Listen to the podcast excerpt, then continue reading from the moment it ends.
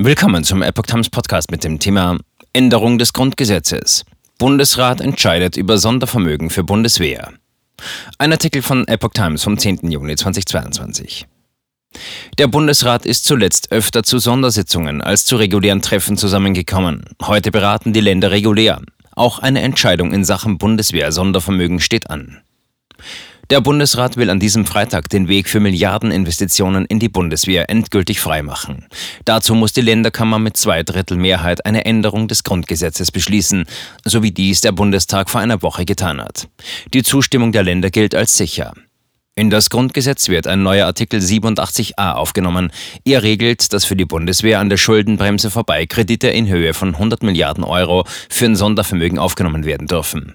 Mit dem Geld sollen in den kommenden Jahren neue Flugzeuge, Hubschrauber, Schiffe, Panzer und Munition angeschafft werden. Es geht aber auch um Ausrüstung wie Nachtsichtgeräte und Funkgeräte. Jahrelanges Sparen bei der Bundeswehr und deren Ausrichtung auf Auslandseinsätze haben dazu geführt, dass die Truppe heute erhebliche Defizite bei der Landes- und Bündnisverteidigung aufweist. Panzer, Flugzeuge und Schiffe sind teils veraltet oder nicht einsatzbereit. Das zeigt sich auch, wenn es um die Lieferung schwerer Waffen an die Ukraine geht.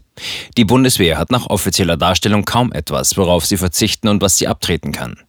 In den vergangenen Monaten war die Tagesordnung des Bundesrats oft dünn, weil nach dem Regierungswechsel zunächst nur wenige Gesetzesvorhaben aus dem Bundestag kamen, über die die Länder entscheiden mussten.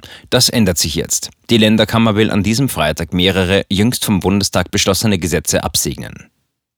Bundeshaushalt 2022 der vor einer Woche vom Bundestag beschlossene Bundeshaushalt 2022 sieht Ausgaben von rund 496 Milliarden Euro vor. Die neue Verschuldung beträgt fast 139 Milliarden Euro. Bedingt durch die hohen Ausgaben im Zuge der Corona-Pandemie und des Ukraine-Krieges reißt der Bund erneut deutlich die im Grundgesetz verankerte Schuldenbremse. Bundesfinanzminister Christian Lindner will sie aber ab 2023 wieder einhalten. Rentenerhöhung. Millionen Rentner können sich zum 1. Juli auf eine kräftige Erhöhung ihrer Bezüge freuen.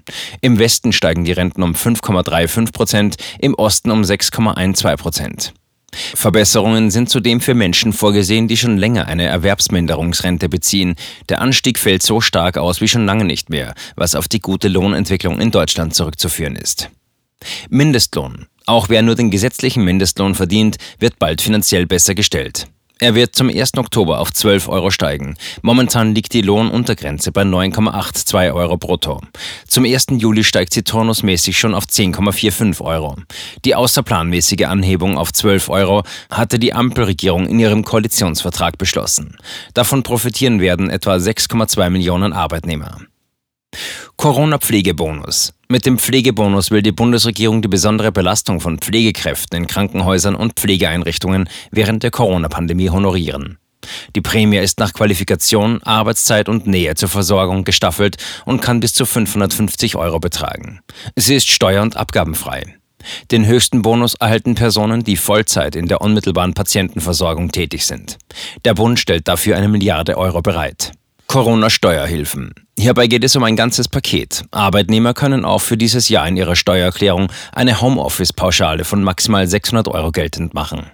Die Frist zur Abgabe der Steuererklärung wird von Ende Juli auf Ende Oktober verschoben. Wer sie von einem Steuerberater machen lässt, hat sogar noch länger Zeit. Die degressive Abschreibung für bewegliche Wirtschaftsgüter wie Maschinen oder Fuhrparks wird um ein Jahr verlängert. Unternehmen können zudem gegenwärtige Verluste in größerem Umfang als bisher mit Gewinnen aus den beiden Vorjahren verrechnen.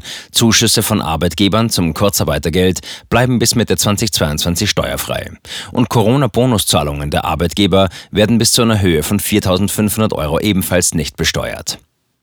Moratorium für Hartz-IV-Sanktionen. Die Hartz-IV-Sanktionen werden bis Mitte kommenden Jahres teilweise ausgesetzt. Dies geschieht im Vorgriff auf die von der Ampel geplante große Bürgergeldreform. So entfällt für ein Jahr die Möglichkeit, das Arbeitslosengeld II bei einer Pflichtverletzung um 30 Prozent zu mindern, etwa wenn eine zumutbare Arbeit nicht angenommen wird. Meldeversäumnisse werden in dieser Zeit erst im Wiederholungsfall mit einer Kürzung des Regelbedarfs um maximal 10 Prozent geahndet.